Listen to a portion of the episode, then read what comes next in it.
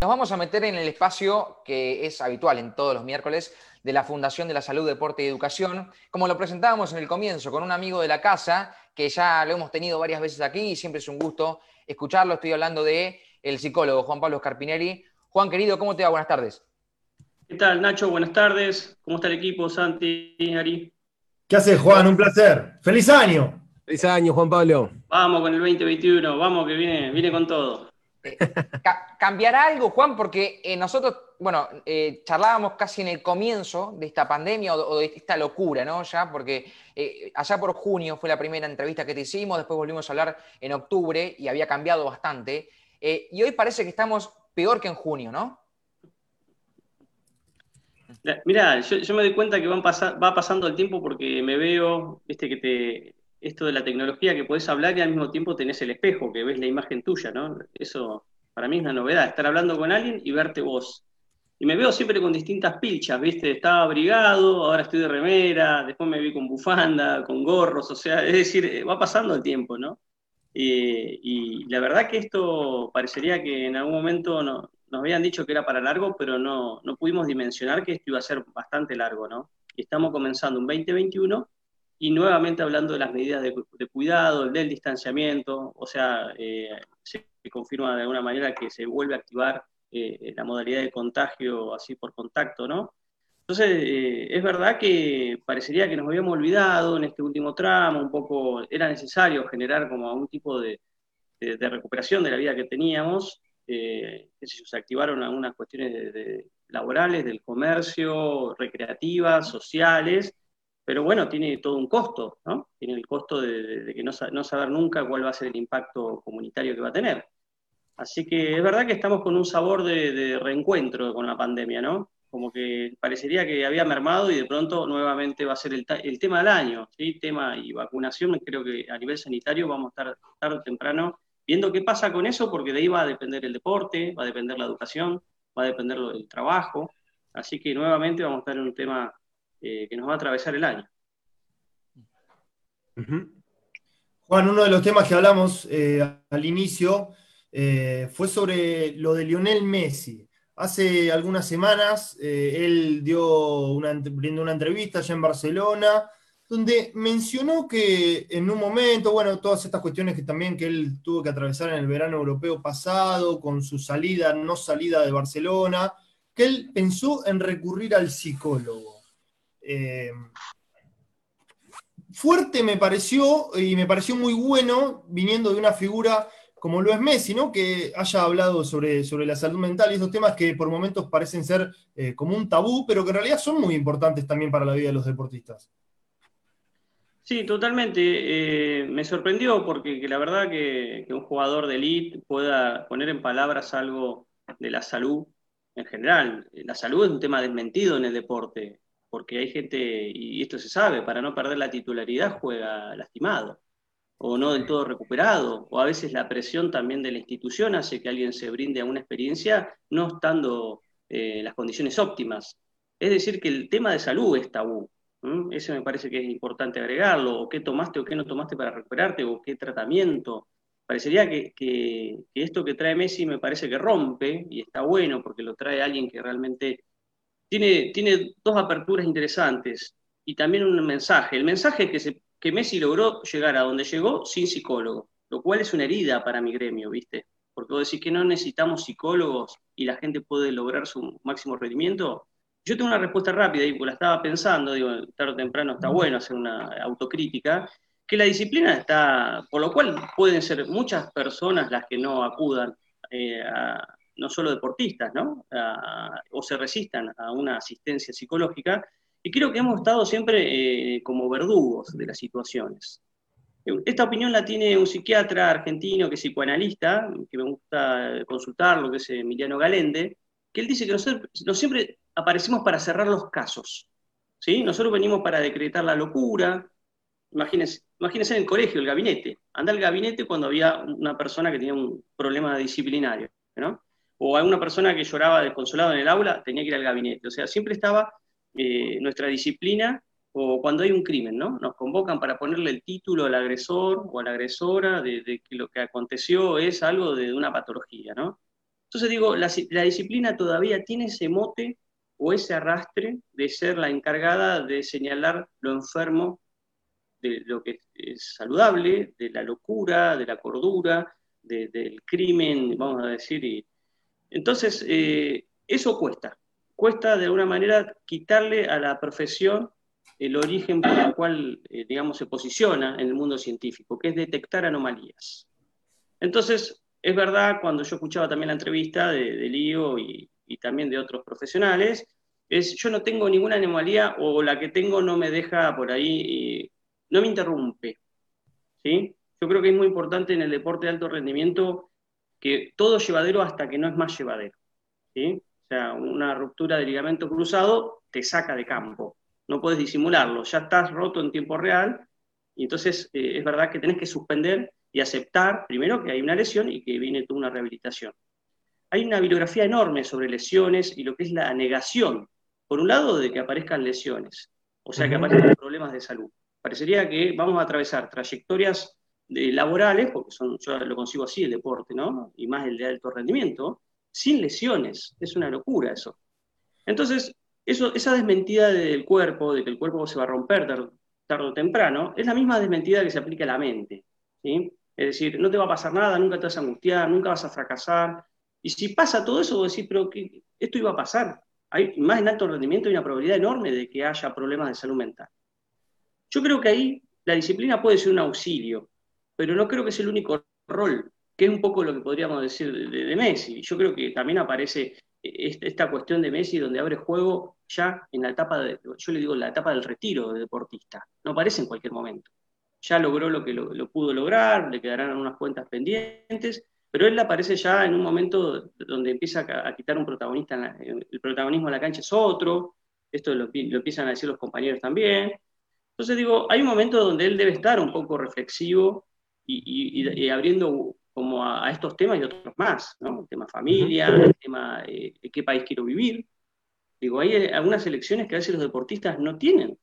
Van detrás de un proyecto y después se encuentran con que están eh, un poco perdidos, ¿no? Como que algunos dicen que el retiro del deportista, que es muy joven, son, piensen, como para poner un promedio a los 40 años en el fútbol, que sabemos que es más o menos, te quedan 40 años más por ahí de vida. Estamos hablando de que la vida recién empieza. Entonces, las primeras preguntas que, se pueden hacer eh, quienes ya hayan avanzado en el deporte es empezar a decir, bueno, Messi llegó donde llegó, ¿sí? como ejemplo, pero disfrutó toda la carrera. Ahí es donde creo que la salud mental podría haber jugado a favor. ¿Messi pudo, lograr a nivel de habilidades de, comunicación y habilidades sociales al máximo o solo las deportivas? No, pero a mí me parece también que el mensaje, Juan, es eh, hasta el mismo Messi, siendo el número uno y el mejor o uno de los mejores de la historia, reconoce que tuvo que haber ido al psicólogo. Ahí está, me parece, como que. O sea, a ver, si, hasta Messi lo dice, flaco, bueno, eh, tendría que ir para, todos, ¿me entendés? Eso es lo que, lo que rescato yo. Eso es totalmente, Santi. Eh, él, él, trae la humanidad detrás del deportista es decir, yo he tenido inseguridades, inquietudes, ansiedades. Humaniza a quien puede estar endiosado, ¿no? Así que en eso comparto totalmente. Él, se pone en falta diciendo, mira que no la tuve tan clara y no todo lo que brilla es oro, lo cual es, la primer, es como el primer paso para hacer una consulta, creerte vulnerable. Creerte que, que tenés miedos, pero aceptarlos primero. Eso es difícil. ¿Hay una interpretación, Juan Pablo, de, un grito de, auxilio o de una relajación de Messi en estas cuestiones que tienen que ver con la lesiones? Porque viste que muchas veces el, cuerpo habla por nosotros, lo que nosotros nos callamos, el cuerpo empieza a manifestar. Eh, ¿Puede ser que tenga que ver con una relajación de decir, bueno, ya son mis últimos años o hay un grito de auxilio ahí? Yo creo que las dos, eh. me, me, gusta lo grito de auxilio, porque ¿qué va a hacer Messi después de Messi? a eso me refería justamente. Yo creo que con, a mí me afectó muchísimo la partida del Diego. ¿eh? La verdad que en lo personal entendí lo que era, lo que significaba para el deporte de alto rendimiento de Maradona. Y digo, pero veo algunos videos del Diego y no pasaba de la pura emoción. O sea, era el Diego en un vestuario, a veces más o menos lúcido, tratando de transmitir algo y la gente lo recibía, pero no era más que emoción. Y es verdad que la emoción o la emocionalidad, como se dice en deporte, es re importante. Pero no ha podido, y mi, pena con el Diego es no pudo armar la escuela. Una escuela de formación respecto a cómo ver el deporte y cómo a partir del deporte poder transformar el mundo. Entonces, me, me queda esa idea que todos digo, no sé, hay cosas como la iglesia maradoniana, y digo, hay intentos de armar algo de lo de qué significa Maradona y es plural y diverso y a nivel mundial hay mil interpretaciones de lo que fue y lo que va a seguir siendo. Pero digo, ¿cómo él, él, no se pudo poner por esto de sentirse vulnerable y decir, bueno, ahora es el momento donde yo tengo que dejar un legado? Entonces, creo que ese pasaje, que es el retiro del deportista, que vos decís, es un grito de, un pedido de auxilio, y yo creo que si, si a Messi lo acompañan bien, va a superar la emocionalidad de que, sea Messi, de que Messi sea presente en algún espacio y provoque, va a provocar siempre cosas, jugando o no jugando. Y, también es la cruz que él lleva, ¿no? que, en algunas notas aparece esto de que no tiene vida privada, que, desea ser anónimo. Pero digo, también hay una contradicción con el proyecto de vida. Es como que querés ser presidente y después sos presidente y decís, che, ¿sabes que me molesta que me filmen, me saquen fotos? pero tu en tu carril estaba la posibilidad de ser presidente. En el proyecto, ya jugando en el Barcelona, tarde o temprano ibas a explotar. Entonces digo, hay una contradicción interna de si eligió o no la carrera. Sí, pero yo ahí, ahí coincido, Juan, igual, pero eh, uno cuando desea eso, eh, ¿sabe a lo que se expone? Eh, digo, Messi queriendo jugar en el Barcelona, por ejemplo, o, el presidente llegando a ser presidente, ¿sabe después a lo que se expone? ¿O, el o la persona quiere ser presidente sin tener eso, sin tener esa exposición mediática? Pero yo lo veo medio incompatible, o sea, es verdad que no lo viven ni, entienden de qué se trata porque no todos se transforman en Messi, ni todos somos presidentes. Pero entender que la exposición pública de cuando vos pisás una cancha y tenés 90.000 personas mirándote, es decir, ya estás asumiendo que es parte de tu trabajo ser visto y, la opinión pública va a estar detrás tuyo podés en algún momento desviarte y frenar el proyecto. Hay gente que se retira y no concluye su carrera deportiva. ¿sí? O sea, acá hay una cuestión de no solo elegir el éxito, mantenerte en el éxito. O sea, Messi ya estuvo muchas veces expuesto a la crítica y a la observación general. Creo que el desafío del retiro, le digo retiro no porque lo desee, porque lo quiero ver seguir jugando, me parece magnífico lo que sigue haciendo en el campo y, siempre con la celeste y blanca es bien recibido. Eh, de mi parte me parece que sigue siendo un jugador de, influencia y que, de, que suma, ¿no? Y sobre todo en este recambio que se está armando, está, me parece que es una linda pieza, pero él está teniendo un lindo rol ahí. Pero bueno, no quiero agotar siempre el, análisis futbolero, porque sé que son refutboleros, entonces se, arma la política. Pero acá me dan esa impunidad de que puedes hablar un poquito más, porque sos psicólogo, pero te metes en el fútbol y che, pero déjame que tenga algo para decir. Pero digo, si él pudiese armar algo con esa exposición, digamos, eh, si, él, si, él, supiera que eso es un poder, un poder adquirido, con eso va a poder transformar mil cosas. Ese tiene que entusiasmar para mi gusto, no verlo como una, de una pérdida de proyecto, sino como una oportunidad de hacer cosas que nadie ha podido lograr. Él desde su lugar puede combatir el hambre, puede combatir la corrupción, puede combatir la guerra, puede bajar al país más inhóspito y sugerir un modelo de, administración de justicia, puede ir por las cuestiones de género, Messi puede ir por cualquier cosa que quiera.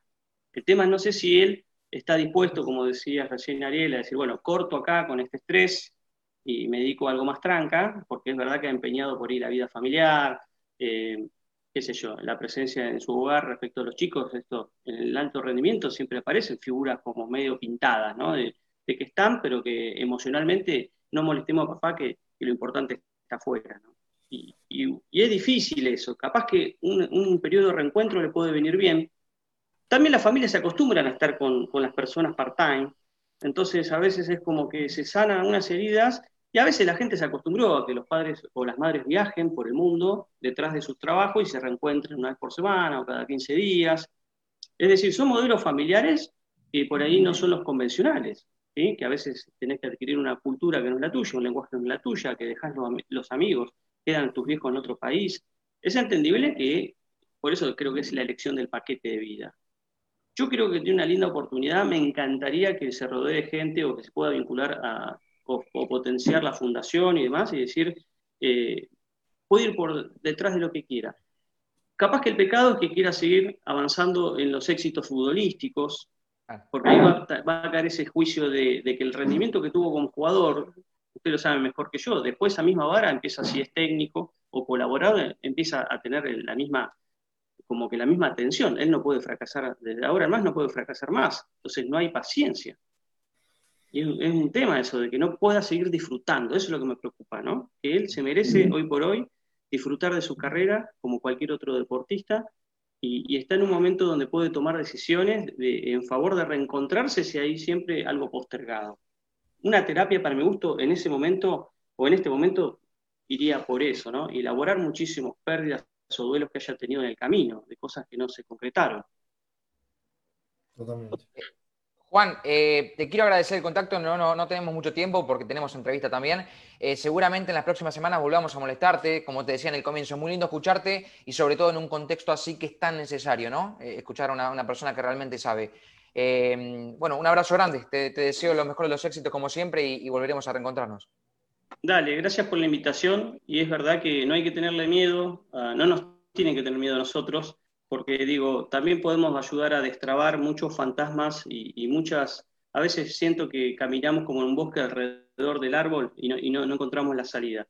Y creo que a veces no son grandes revelaciones los que se logran en los dispositivos de salud mental, pero a veces con pequeñas guías u, orientaciones uno toma mejores decisiones. Así que, que se animen a eso.